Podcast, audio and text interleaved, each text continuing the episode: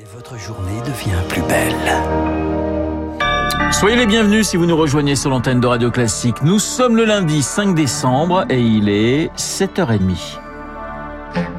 La matinale de Radio Classique avec Renaud Blanc. Et l'essentiel présenté par Charles Bonner. Bonjour Charles. Bonjour Renaud, bonjour à tous. À la une ce matin, une cyberattaque sur un hôpital. C'est un risque désormais fréquent. Les systèmes informatiques de l'hôpital André Mignot de Versailles sont bloqués. Une plainte est déposée, une enquête est ouverte après plusieurs départements, après l'hôpital de Corbeil-Essonne.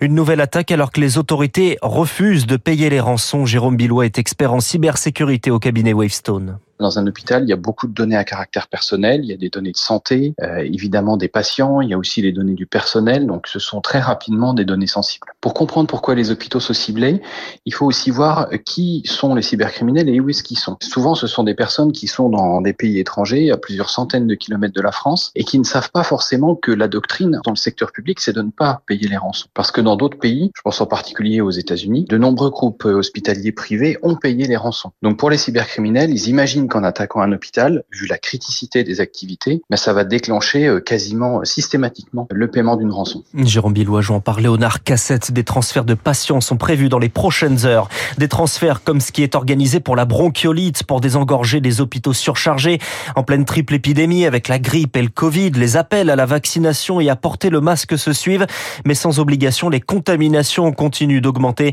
avec un risque de co-infection selon Frédéric Adnet de l'hôpital Avicenne de Bobigny. On retrouve maintenant des patients qui viennent avec des syndromes grippaux, avec des détresses respiratoires euh, liées directement à la Covid. Il y avait des formes mineures, mais là, on commence à revoir quelques formes majeures hein, des patients qu'on envoie en réanimation, pas en grande quantité, mais on est probablement au pied d'un pic. Mais ce qu'on craint le plus, c'est les patients qui ont la co-infection Covid et grippe. C'est-à-dire que les deux maladies, euh, non seulement elles peuvent s'additionner, mais elles peuvent se multiplier. Donc on s'attend à avoir des tableaux graves d'emblée euh, liés à la co-infection des deux maladies. Donc forcément, les urgences vont être saturés, euh, voire être débordés dans les semaines qui viennent. Frédéric Adnéjon par UO, grippe et Covid qui pourrait gâcher Noël, comme la grève des contrôleurs de train.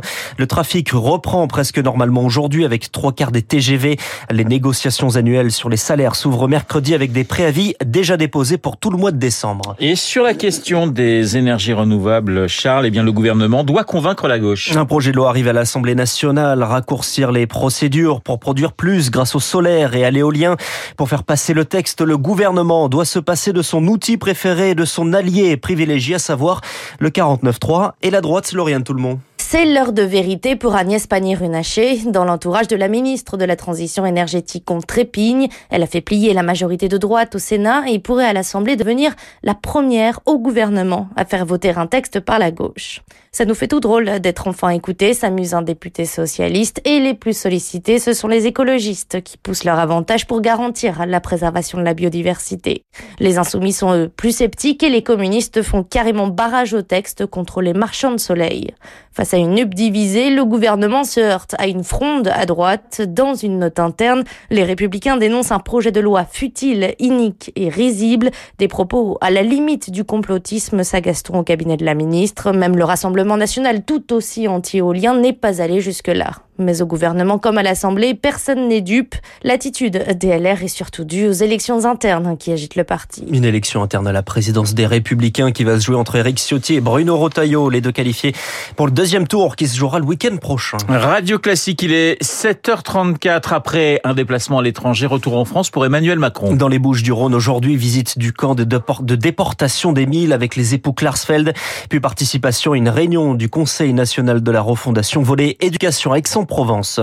Nicolas Sarkozy de retour devant les tribunaux attendus au palais de justice de Paris cet après-midi pour son procès en appel dans l'affaire des écoutes. En première instance, l'ancien président avait écopé de trois ans de prison, dont un enferme. À Bruxelles, les débats vont commencer au procès des attentats. C'était en mars 2016. 32 morts dans trois explosions à l'aéroport et dans le métro. 10 personnes comparaissent, dont 6 déjà condamnées au procès des attentats de Paris, dont Salah Abdeslam. Cette semaine est consacrée à la lecture des 500 pages de l'acte d'accueil accusations. Charles, ce sera donc l'Angleterre en quart de finale du mondial pour les Bleus. Sans surprise et sans difficulté, les Anglais éliminent le Sénégal 3-0 et vont donc retrouver la France, vainqueur de la Pologne 3-1, grâce à un Kylian Mbappé étincelant, meilleur buteur de la compétition. 10 ans et 5 millions de visiteurs, le Louvre-Lens fête son anniversaire avec une exposition intime et moi réalisée avec des jeunes en réinsertion du territoire.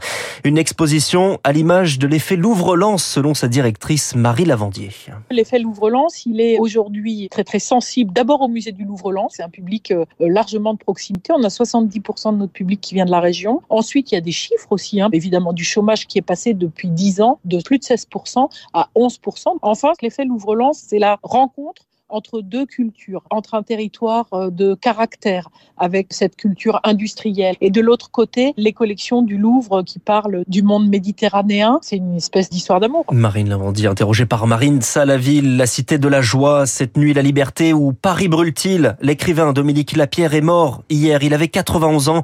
Ses romans, souvent écrits à quatre mains avec l'américain Larry Collins, vendus à des dizaines de millions d'exemplaires dans le monde entier.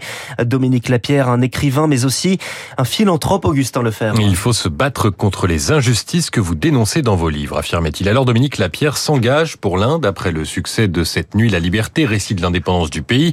Il rencontre Mère Teresa au début des années 80 et crée une association au milieu de la décennie. Il lui reverse une partie de ses droits d'auteur, somme importante alors que ses livres s'arrachent par millions. Car avec son ami Larry Collins, il donne vie à la grande histoire. Les deux auteurs se complètent. Le français est lyrique et extraverti, l'américain plus discret, plus attaché à la description des événements. Ils se traduisent l'un l'autre et travaillent sur la bombe atomique, la corrida ou la libération de Paris avec une recette simple de longues recherches historiques et documentaires, trois ans d'enquête et près de 3000 personnes interrogées pour Paris Brultine en 1965. Un immense succès et un film de René Clément l'année suivante.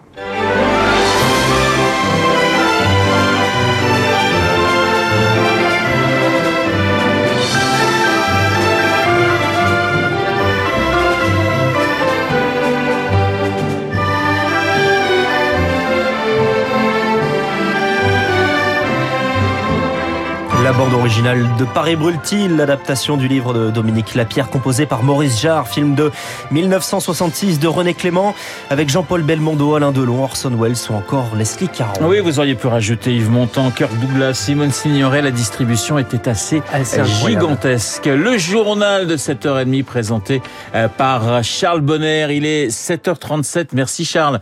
Dans un instant, eh bien, nous allons parler de la police des mœurs en Iran.